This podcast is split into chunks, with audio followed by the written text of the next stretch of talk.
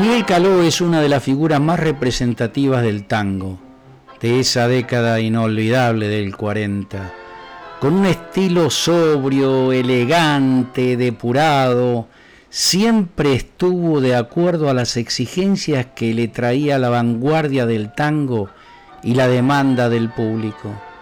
Como todos los grandes directores, no fue fácil su carrera, tuvo que llegar a donde llegó luego de una exigente carrera musical. Los Caló, como los Fresedo, los de Caro, fueron familias de músicos. Don José Caló y su esposa Natalia Pantano tuvieron 17 hijos, 6 varones, y todos dedicados a la música. Los más destacados fueron Miguel y Roberto, pero no se puede dejar de mencionar a Armando, el contrabajista que en su momento integró la orquesta de Miguel, o Juan, que también llegó a dirigir su propia orquesta. La excepción a la regla del tango fue Salvador, músico también, pero que se dedicó al jazz y se instaló en Estados Unidos. Miguel Caló había nacido un 28 de octubre de 1907 en Balvanera, ese emblemático barrio porteño. Estudió violín y bandoneón y trabajó en orquestas de gran importancia desde el año 26, en que integró la línea de bandoneones de la orquesta de Fresedo. Luego tendría todo el éxito que la orquesta de Miguel Caló tuvo y que vamos a reflejar hoy en este hermoso tango al compás del corazón, con la voz de Raúl Verón, un tango de Expósito y Domingo Federico.